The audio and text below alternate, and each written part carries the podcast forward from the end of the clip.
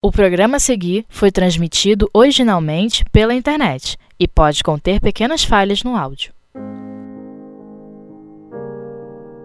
Estudos Interativos do Paul Talk. Revista Espírita 1862 Com Miriam Nascimento. Bom, como nós é, sabemos, no Evangelho segundo o Espiritismo, nós temos, de tempos em tempos, né, algumas instruções dos espíritos. Essas instruções são trazidas acerca de um determinado tema que é desenvolvido ali por um espírito.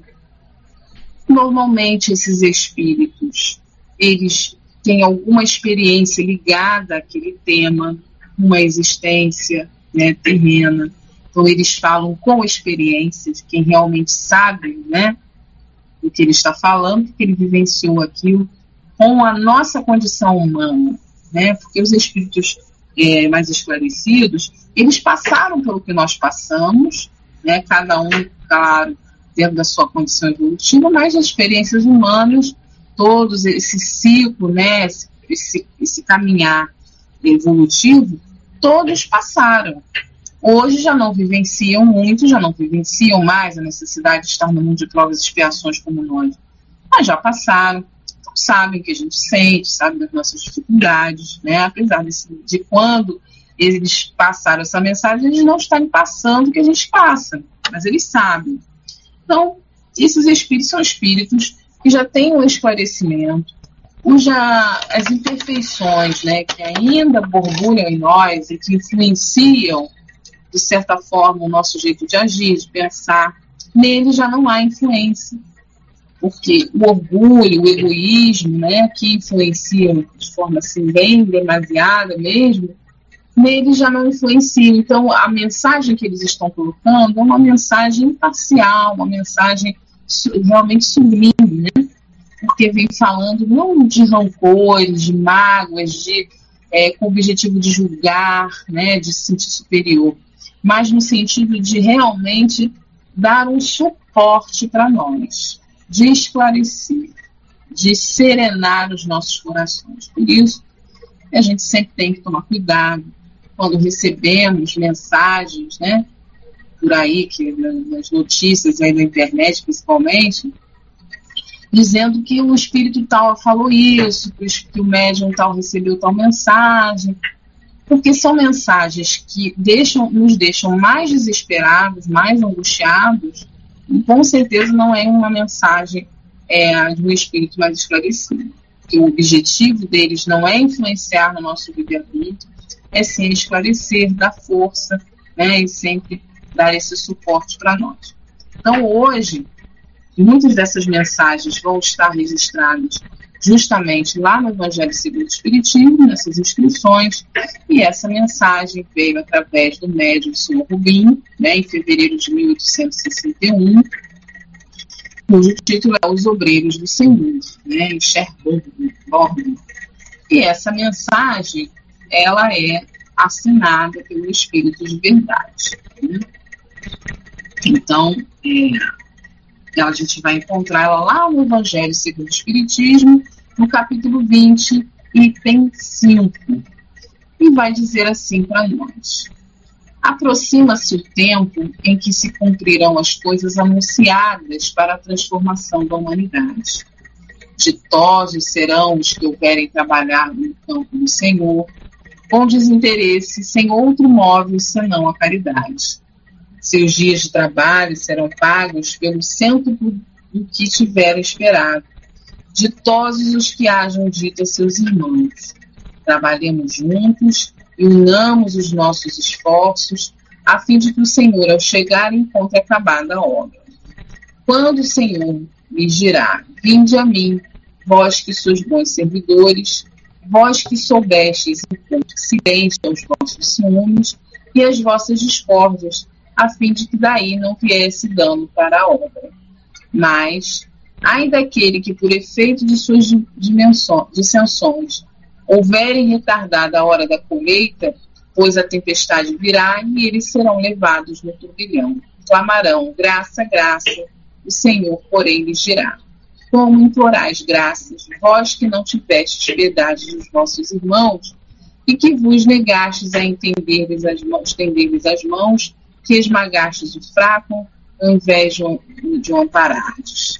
Como suplicais graças, vós que buscastes a vossa recompensa nos gozos da terra e na satisfação do vosso orgulho? Já recebestes a vossa recompensa, tal qual a quisestes. Nada mais vos cabe pedir, as recompensas celestes são para os que não têm buscado as recompensas da terra.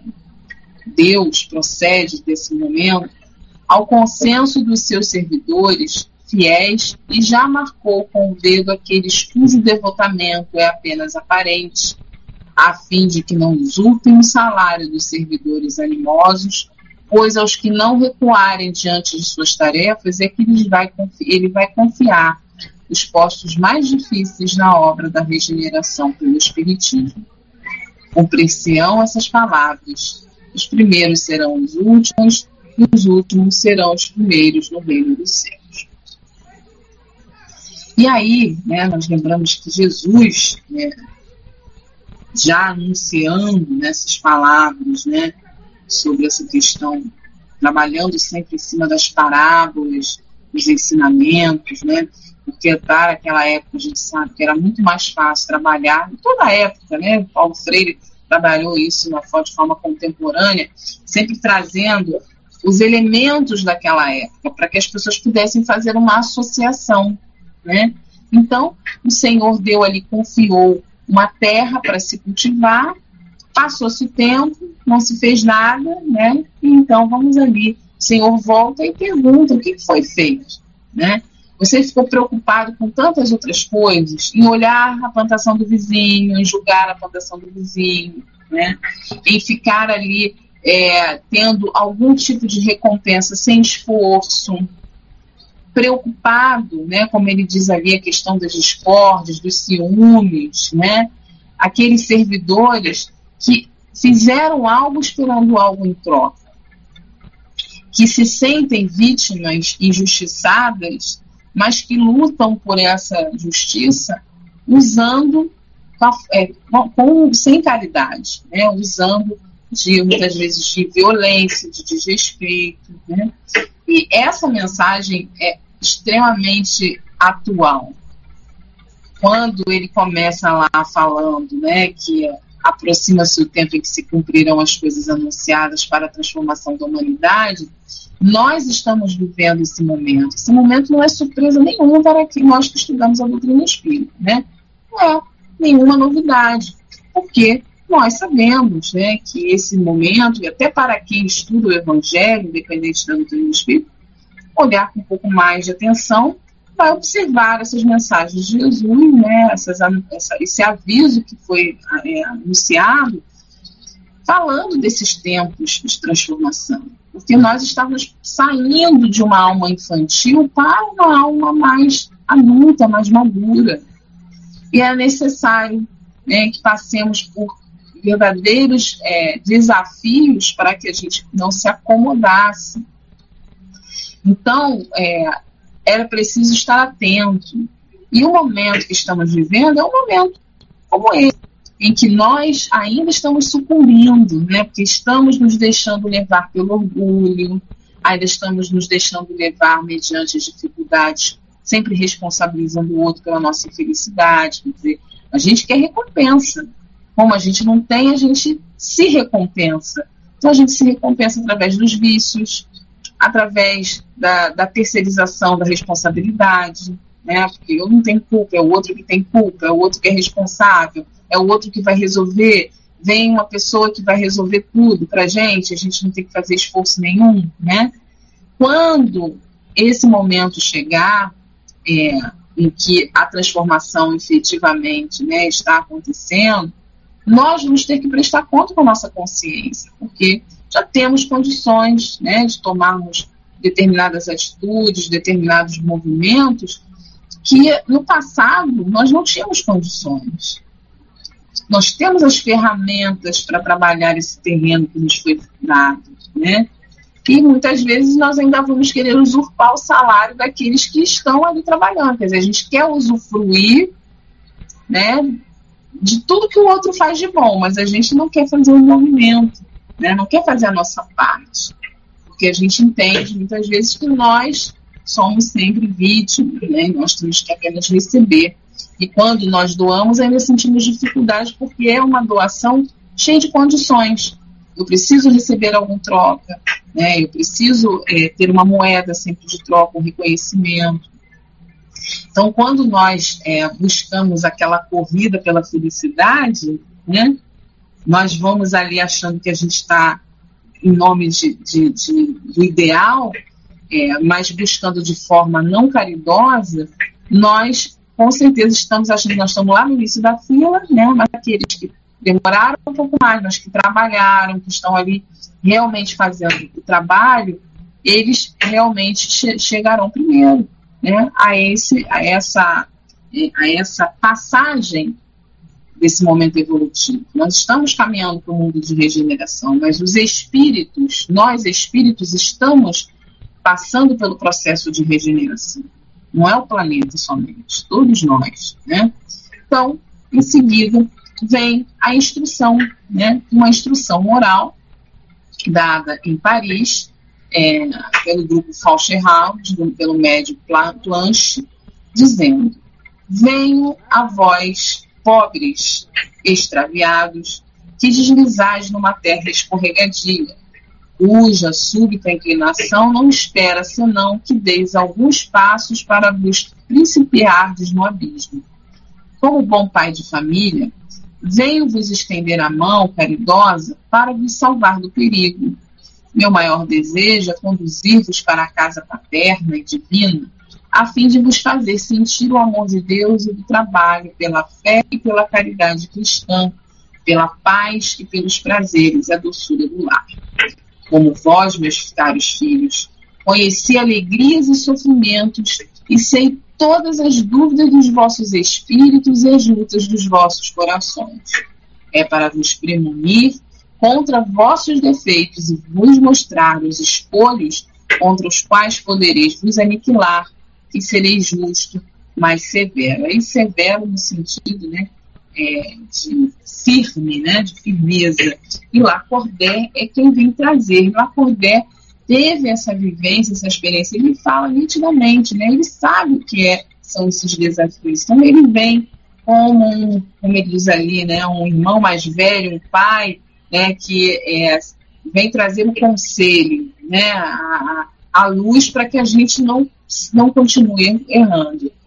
Como aquele pai, aquela mãe que não é que ele saiba mais do que a gente, ele já viveu, tem experiência e vai dar um conselho. E muitas vezes nós vamos dizer, né, ah, achar que a gente sabe tudo, que a gente não precisa de conselho, né? E mas no fundo, no fundo a gente imagina, o pai e mãe sabem tudo, né? Como é que a mãe sabe tudo, né? Fala exatamente o que vai acontecer. Porque já vivenciou aquilo, tem uma visão diferente, né? Daquele ímpeto da juventude, da infância.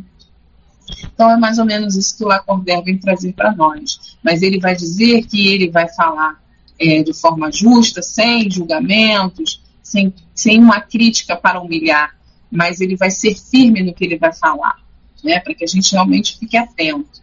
Do alto das esferas celestes que percorro, meu olhar mergulha com alegria em vossas reuniões e é com vivo interesse que acompanha as vossas santas instruções mas, ao mesmo tempo que minha alma se regozija por um lado, experimenta por outro um desgosto bem amargo quando penetra em vossos corações e aí vê tanto apego às coisas terrestres. Né? Então, ele mostra esse momento em que nós trabalhamos uma aparência de bondade, né, de coisas boas, a gente está sempre apresentando, às vezes, aquela bondade, aquela imagem, de politicamente corretos, de pessoas do bem. A gente vê muito esse termo na sociedade, né? Eu sou um cidadão do bem, eu sou uma pessoa do bem.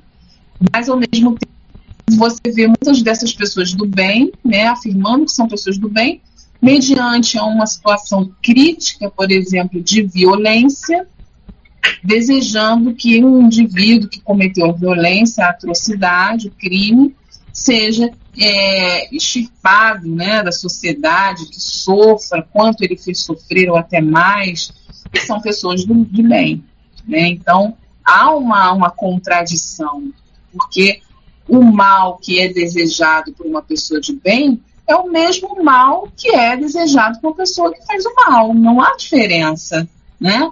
Então, não é permitido o mal, não é permitido tirar a vida de alguém que nós consideramos que é uma pessoa desprezível porque ela causou um mal terrível, né? Então isso não nos, não nos é, é, a própria lei humana ela não considera isso, né? Imagina a lei divina. Não há, não há uma nós até entendemos os motivos que muitas vezes levam as pessoas a querer, a ter esse sentimento mas não é, não existe uma, uma aprovação para isso, né? Então, muitas vezes, os nossos discursos vão ser, a princípio, discursos muito coerentes, mas ele fala quando se penetra no coração, quando se vê realmente quem a gente é, aí há toda essa, essa verdade crua, né? Que não é tão bonita assim. E nesses momentos de crise, é justamente nesse momento de crise que a gente realmente tem se revelado. A gente vendo assim, as pessoas realmente assumindo o que elas pensam, o que elas sentem. Elas estão realmente, é, não tem medo mais de falar, não, não tem mais reservas, não tem filtro, né? Então, é, existe ali um, uma, uma, uma certa um extremismo, né, em que nós nos sentimos agora. Agora eu não tenho mais, o negócio apertou tanto, é, eu me sinto tão lesado, eu fui tão, tão estrupiado que agora eu me sinto no direito de fazer o que eu quiser. Então eu vou falar o que eu penso. Então, por um lado, né, esse momento de crise faz com que a gente vá lá no lodo, né, limpe aquilo tudo, porque isso consequentemente traz sofrimento, então a gente acaba avaliando se vale a pena ou não, e a gente então finalmente vai ter a escolha a fazer. Ou eu vou continuar fingindo que eu sou uma pessoa, mas no fundo eu penso uma coisa, ou eu reconheço que, que eu tenho sentimentos ainda perversos, né, maledicentes, e eu começo a repensar se isso realmente vale a pena, se isso está incoerente com aquilo que eu prego, com aquilo que eu sigo, e vou mudar, e vou tentar esforçar para ser diferente. Né? Então, esse é o momento que nós estamos vivendo. Se estivesse tudo bem, todo mundo com dinheiro no bolso, né? todo mundo bem, sem crise, será que nós estaríamos fazendo essa catarse toda? Será que nós estaríamos repensando sobre tudo isso? Nunca se discutiu tantas coisas ao mesmo tempo, mesmo que de forma equivocada muitas vezes, mas nós estamos aprendendo, aprendendo a nos educar, a educar os nossos sentimentos, né? Porque estamos magoando, estamos ferindo, estamos agredindo, para colocar para fora aquilo que realmente nós sentimos, né? Esse eterno é, é, vazio que a gente sente, que a gente acha que é uma lesão, né? E que, na verdade, é um, é um vazio existencial, porque nós não nos encontramos ainda dentro né, do, do mundo. A gente até costuma ouvir a frase que o mundo está perdido, mas talvez, na verdade, nós é que não nos encontramos ainda no mundo. Não encontramos essa visão que ele está falando aqui, essa visão que não é exclusivamente material, porque por mais que saibamos, como espíritas, que somos espíritos imortais, que aqui é uma passagem, um momento temporário, existência terrena necessária né, para o nosso aprendizado, nós somos apegados a certas ideias, a certas pessoas, a certos conceitos. Então, o apego à matéria não é simplesmente o apego a um carro, apego a uma comida, apego ao sexo, né, aos vícios é apego a conceitos e sentimentos que são exclusivamente materiais, porque eles ignoram a realidade espiritual. Ele ignora que um espírito está em constante evolução. Ele ignora que todos nós chegaremos à perfeição. Que aquele indivíduo que nós consideramos que não tem salvação, na verdade, ele está em franco desenvolvimento. Assim como nós, né? Então, isso também é um apego às ideias materiais. E ele continua dizendo: é, não estamos encarregados de vos fazer milagres. Nossa missão é trabalhar em vossos corações, abrindo neles grandes sulcos para lançar as mancheias e sementes divinas. Dedicamos-nos incessantemente a torná-la fecunda, porque sabemos que suas raízes devem atravessar a Terra um a outro polo, cobrindo-lhe toda a superfície. Os frutos que daí saírem serão tão belos, tão suaves e tão grandes que subirão até os céus. Felizes os que tiverem sabido colhê-los para se saciar, porque os espíritos bem-aventurados virão ao seu encontro, cingirão, a sua fronte com a auréola dos eleitos, faloão subir os degraus do trono majestoso do Eterno e lhe dirão que participe da felicidade incomparável, dos prazeres e das delícias sem fim das falanges celestes. Aí o Lacordaire fala, né, num linguajar é, muito próximo, né, da sua realidade também, é, e nós sabemos que tudo é um simbolismo, né, gente? Que não existe esse céu, essa, essa, essa, esse, esse mundo celestial de asas e arcas, né? Que não está falando de prazeres e delícias de ficar lá de perna pro ar, usufruindo, né? Aquele bem-estar celestial que a gente vê muitas vezes nas histórias. Isso é a paz, a paz interior, né? A consciência tranquila, é esse, é, é esse sentimento de, de, justiça que foi feita com amor, né?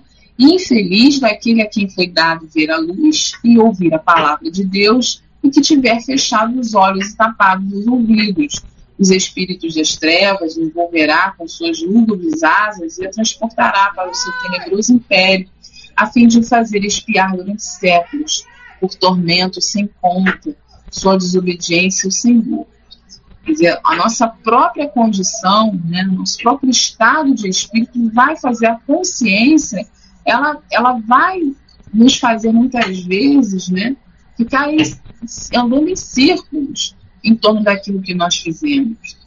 Muitas vezes nós erramos, né, e ficamos nos sentindo culpados e tal. E esse sentimento da culpa também não é um sentimento saudável.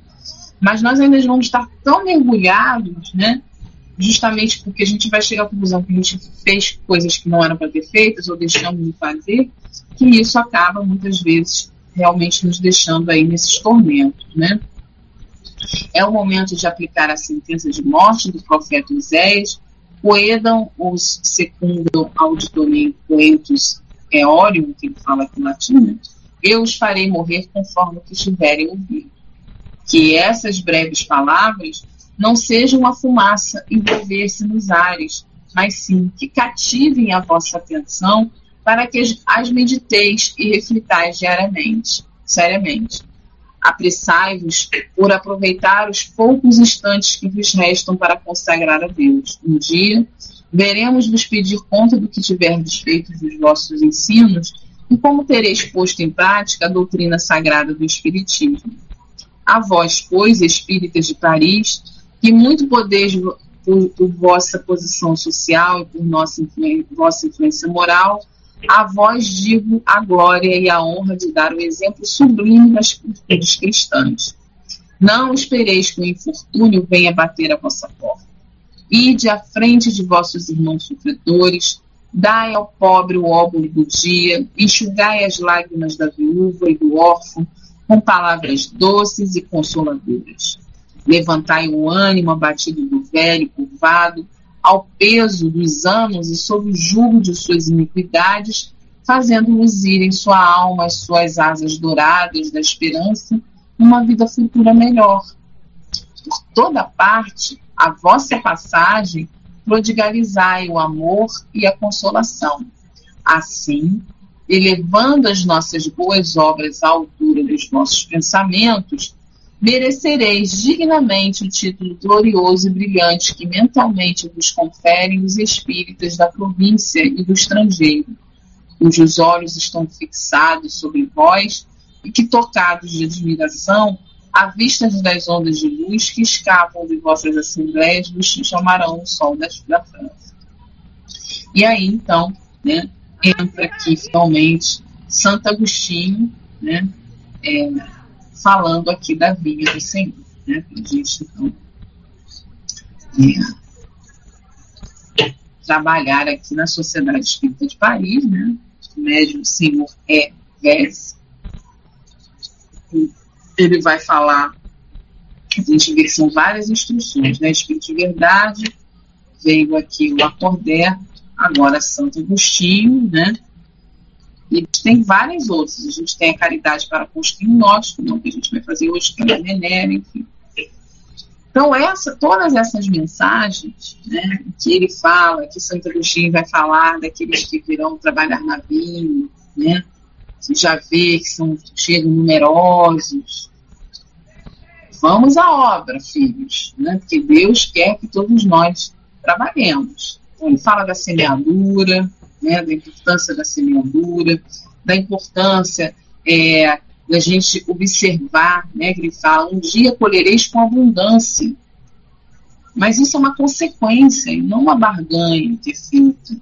Né? Isso não está sendo feito uma barganha. E ele fala é, para a gente observar como o sol vai ser radioso e deslumbrante. Porque tem dias que, mesmo com sol, a gente está vivendo nublado, né? A gente vive no sofrimento vive aí vendo tudo escuro, tudo nublado. A gente não consegue enxergar nada de bom. A gente não consegue enxergar nada de bom nas pessoas, a gente não consegue enxergar nada de bom nas coisas. Tudo dá errado, tudo está ruim, tudo é muito ruim. Né? E a gente não consegue ver uma luz, uma perspectiva.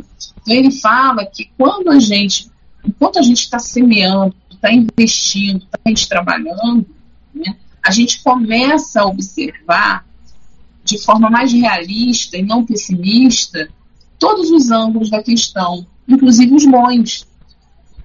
E aí, por mais que tenha tempestade, por mais que tenha dificuldade, a gente vai enxergar um benefício naquilo. Né? A gente vai enxergar, no mínimo, um aprendizado. Então ele diz: como o sol se ergue radioso e deslumbrante, vem vos aquecer e fazer crescer os frutos da videira. Quer dizer, quando nós vemos, nos fechamos no mundo de solidão, de sofrimento, que eu, ninguém gosta de mim, que ninguém me ama, que eu não dou certo, que eu não sou isso, que eu não sou aquilo, nós não conseguimos, nós não permitimos que as pessoas se aproximem de nós, nós não nos permitimos se aproximar, nos aproximar das pessoas, né? E a gente também não se permite viver experiências que vão nos ajudar a caminhar, que vão nos ajudar a impulsionar. Né? Então ele vai dizer que é, vamos, filhos, né? Santo Agostinho é animado, vamos, filhos, as vítimas serão esplêndidas e cada um de nós virá beber a taça do vinho sagrado da regeneração. É o vinho do Senhor, que será derramado no banquete da fraternidade universal, aí todas as nações serão reunidas numa só e mesma família, louvores ao mesmo Deus. Né?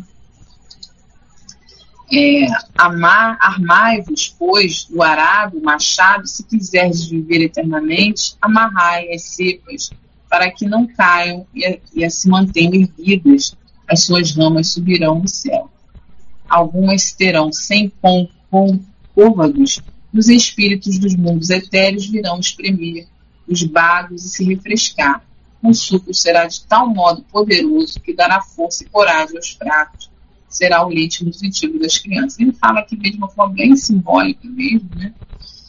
Falando é, daquilo que nós vamos colher.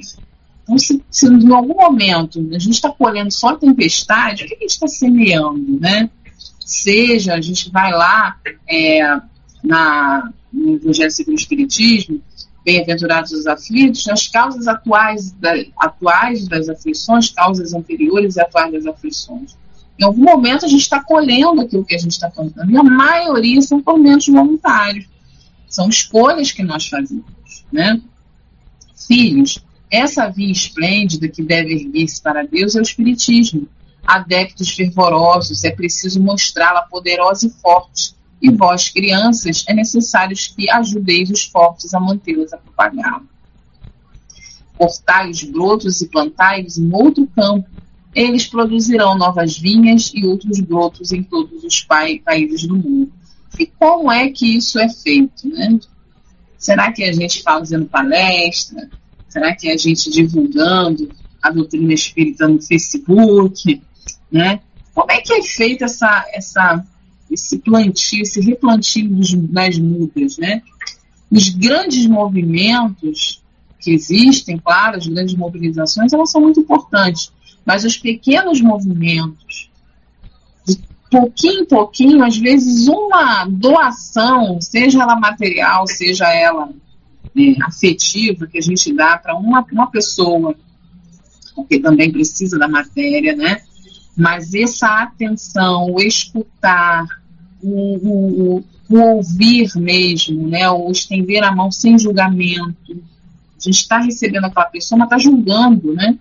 Então, esses pequenos movimentos, eles vão reverberando, eles vão crescendo. A gente precisa confiar. Então, o nosso exemplo, nossa postura, a forma como nós administramos determinadas situações, são observadas por outras pessoas. Inspiram outras pessoas. Quando nós temos convicção naquilo. Né? Então, é, eu particularmente acredito, né, que esse, todas essas mudanças que nós queremos para o nosso planeta, para o nosso país, elas vão partir desses pequenos movimentos, quando a sociedade começar a ter é, ideias afins, porque até, até então, hoje, cada um acha, tem um modelo de justiça, tem um modelo de felicidade, né? Quando todos nós começarmos a entrar em convergência, entender o mesmo belo, o mesmo bom, né? Porque traz benefício para uma maioria e não para grupos, porque traz é, alegria e felicidade para o maior número de pessoas. Essas pequenas sementes vão quebrando paradigmas e vão se espalhando. Então, talvez a gente não tenha o poder de mudar, de ajudar na mudança, contribuir na mudança de grandes comunidades. Mas se nós, por exemplo, conseguimos colaborar em uma pequena família, uma única pessoa de uma família, né? Eu me recordo sempre de um exemplo de uma, uma casa espírita que é, é dentro de uma comunidade é, que tem lá suas questões, né, de, de violência, enfim, de dificuldades.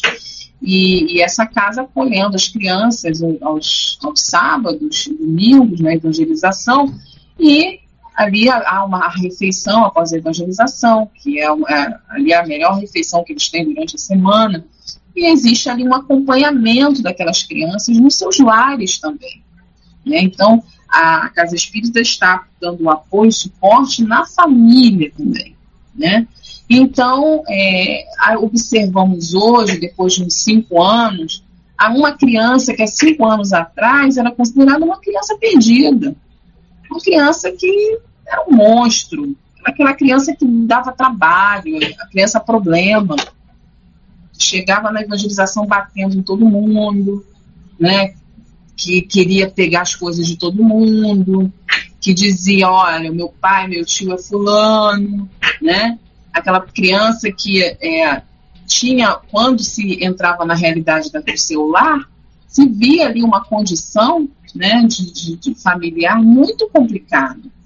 Gerações e gerações agindo daquela forma e deixando de herança aquela forma de ver a vida para os, aqueles que chegam nas novas gerações. E quando essa criança teve a oportunidade, dentro da evangelização, de enxergar a vida de uma forma diferente, ela encontrou o sentido. E ela começou a quebrar paradigmas. Talvez ela não tenha força, não tenha a, até a responsabilidade de mudar o pensamento de outros companheiros, de outros familiares, mas o seu, o dos seus filhos, com certeza ela vai influenciar, porque ela já age diferente, ela fez novas escolhas. Então, outras gerações que virão após dela e dela já serão diferentes. Porque por mais que tenhamos as nossas, a nossa índole, né, a educação é fundamental. O espírito pode ter lá as suas dificuldades, suas imperfeições, mas a educação na família é muito importante. Então, se aquele espírito cresceu vendo uma outra forma de ver a vida, ele com certeza vai passar adiante e para gerações futuras.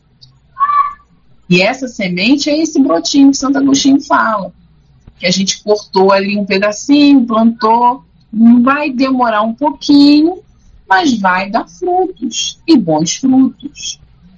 É preciso ter paciência, é preciso acreditar. E muitas vezes nós descartamos porque não temos a paciência de cuidar, de, de esperar. Nós já queremos coisas prontas, né? Queremos alunos, filhos perfeitos, crianças e jovens perfeitos, maridos, esposas perfeitos, patrões, né? Todo mundo perfeito. Pronto. E nós sabemos que todos nós estamos nessa, nessa sequência, né? De semear, de comer, de cuidar, né? Então, todos nós estamos passando por isso. Em algum momento, alguém investiu em nós. Em algum momento, alguém é, se dedicou a nós para que nós pudéssemos também estar um pouco mais de vivência de visão, né? Então, ele vai reforçando, Agostinho vai reforçar é, assim, é, que Deus ele não quer que ninguém fique sofrendo, né? Ele diz, sim, vos, vos digo, enfim, todo mundo beberá do suco da videira e as bebereis do reino do Cristo como Pai Celeste. Sede, pois, saudáveis, saudáveis.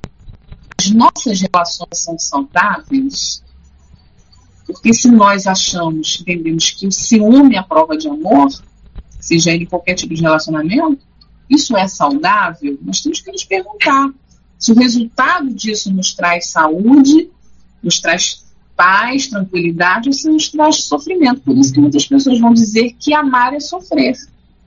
E esse negócio de amar, de relacionamento, de casamento, isso aí é furada. Só sofrimento. Só, só sofri na minha vida, né? Sede, pois, saudáveis e dispostos e não leveis uma vida austera. Deus não vos pede que vivais em austeridade e privações, não pede que vos cobrais com silício, quer apenas que vivais conforme a caridade do coração. Ele não quer mortificações que destroem o corpo, quer que cada um se aqueça ao seu sol, e se fez raios para frios que outros, mais frios que outros, foi para dar a compreender a todos quanto é forte e poderoso. Não, não vos cobrais com silício, não fustigueis vossa carne aos golpes da disciplina. E nós, existe ainda uma cultura né, de mortificação, de autoflagelação, mas para nós que não temos essa cultura ainda aqui lá no Brasil, mas nós temos uma cultura de autoflagelação em alguns momentos, porque nós nos sabotamos, né? Nós nos sabotamos. Quando nós sabemos que algo faz mal, e a gente assim mesmo, a gente vai quando a gente não confia, quando a gente não investe na gente, quando a gente não se ama. Né? Então, sentir vítima o tempo inteiro, que alguém sempre ocupado e a gente fica paralisado, é uma autoflagelação. Porque não, não estou me permitindo crescer. Né? Porque eu sempre estou terceirizando, sempre colocando no outro a responsabilidade da minha felicidade. Nós sabemos que a felicidade é uma conquista pessoal, uma conquista do espírito. Né? que não é algo que vem externamente. Podemos ter proporcionado por outras pessoas momentos felizes, mas se nós também não estivermos bem conectados, nós não vamos conseguir ser felizes no meio daquela. A gente pode estar numa festa maravilhosa, com tudo de bom, que a gente sempre sonhou, mas se a gente não está bem, a gente não vai conseguir usufruir daquilo tudo. O Cássio coloca aqui. Ter um relacionamento é como olhar para a mesma direção. Se caminha de lado a lado, sempre de olho no futuro. Parceria, né? compreensão, enxergar o outro como espírito. Todos os relacionamentos, né? sejam eles conjugais, sejam eles pai e filho, é caminhar vendo que o outro é espírito como nós. Tem uma história. E muitas vezes, na, nessa existência atual, é a existência em que mais se está se esforçando para ser diferente de tudo que já se foi. E nós temos que educar o nosso olhar para a positividade, porque nós, às vezes a pessoa é boa, é bacana, faz um monte de coisa legal, mas aí ela faz uma coisinha errada, pronto, acabou, né? A gente só vê o erro daquela pessoa. Aquilo marca. A gente vai ficar lembrando lá aquilo que ela fez de ruim, tudo que foi vivenciado junto, né? Então, quando nós estamos ali, é, às vezes, num relacionamento, por mais que, que tenha sido é, difícil, né, que tenha às vezes trazido algum sofrimento, a gente aprendeu com ele. Eu aprendi com essa pessoa. Né? Eu aprendi. Eu aprendi que ela mexe com o meu orgulho.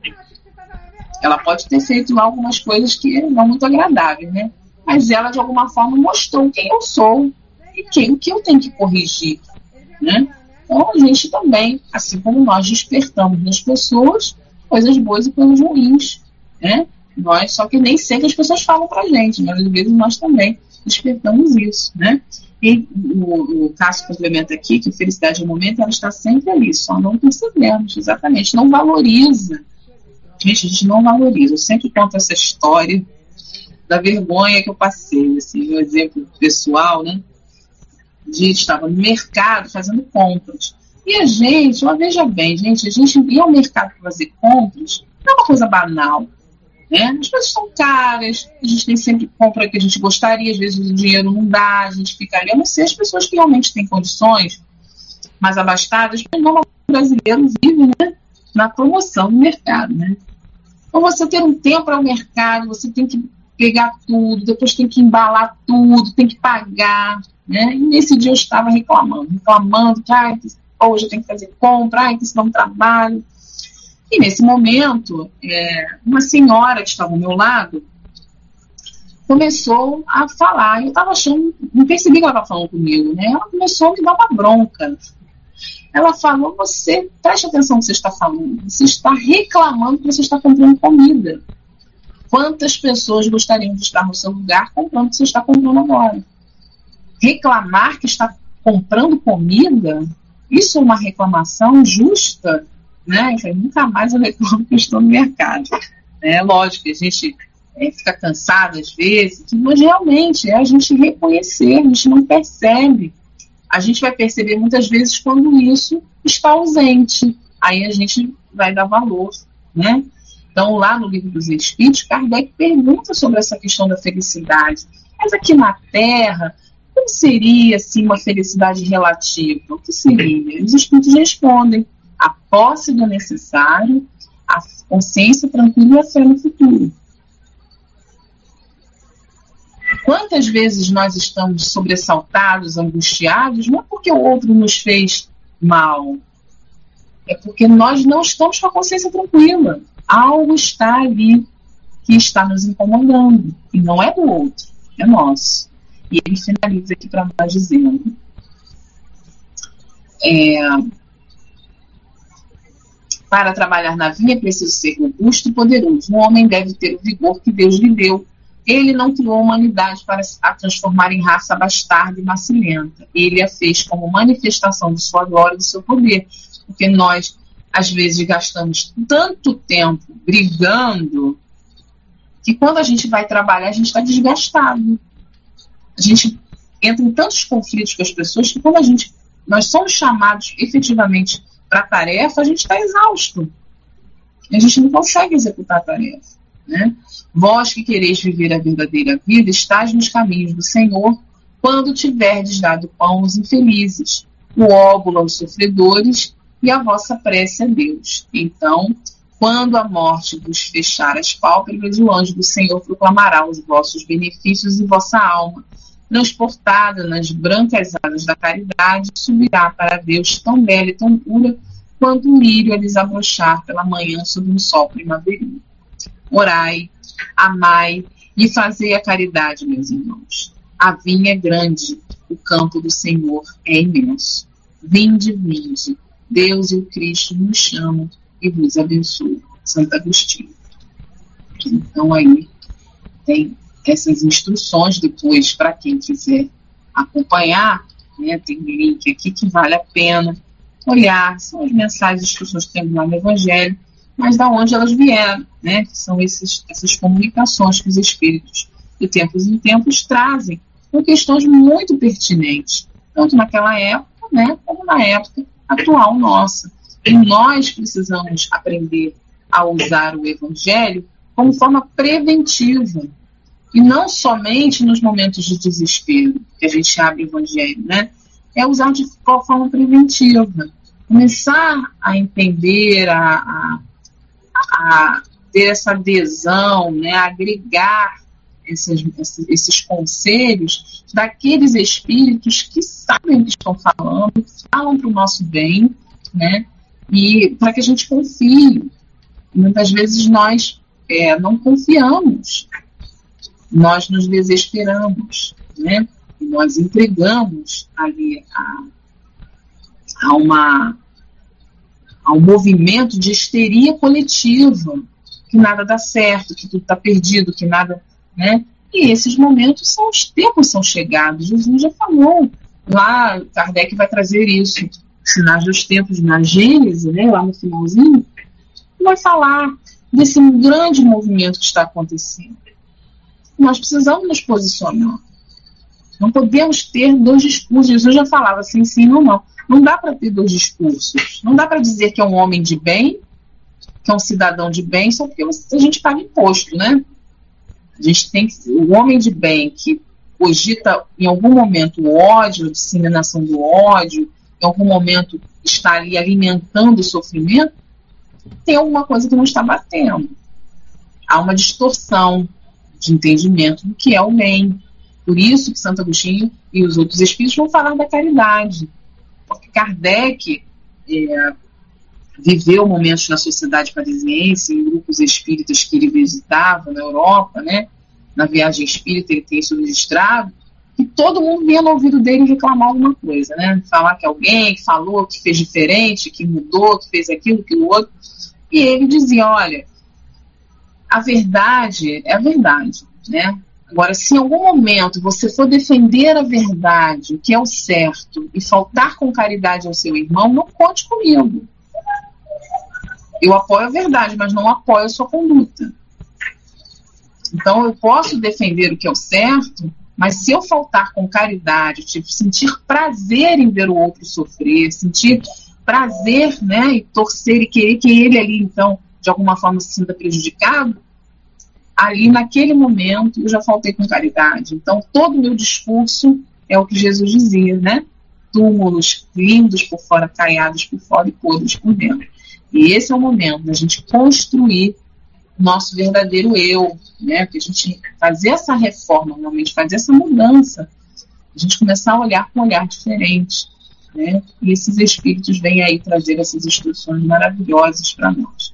Então é isso, pessoal. Vamos encerrando os nossos estudos.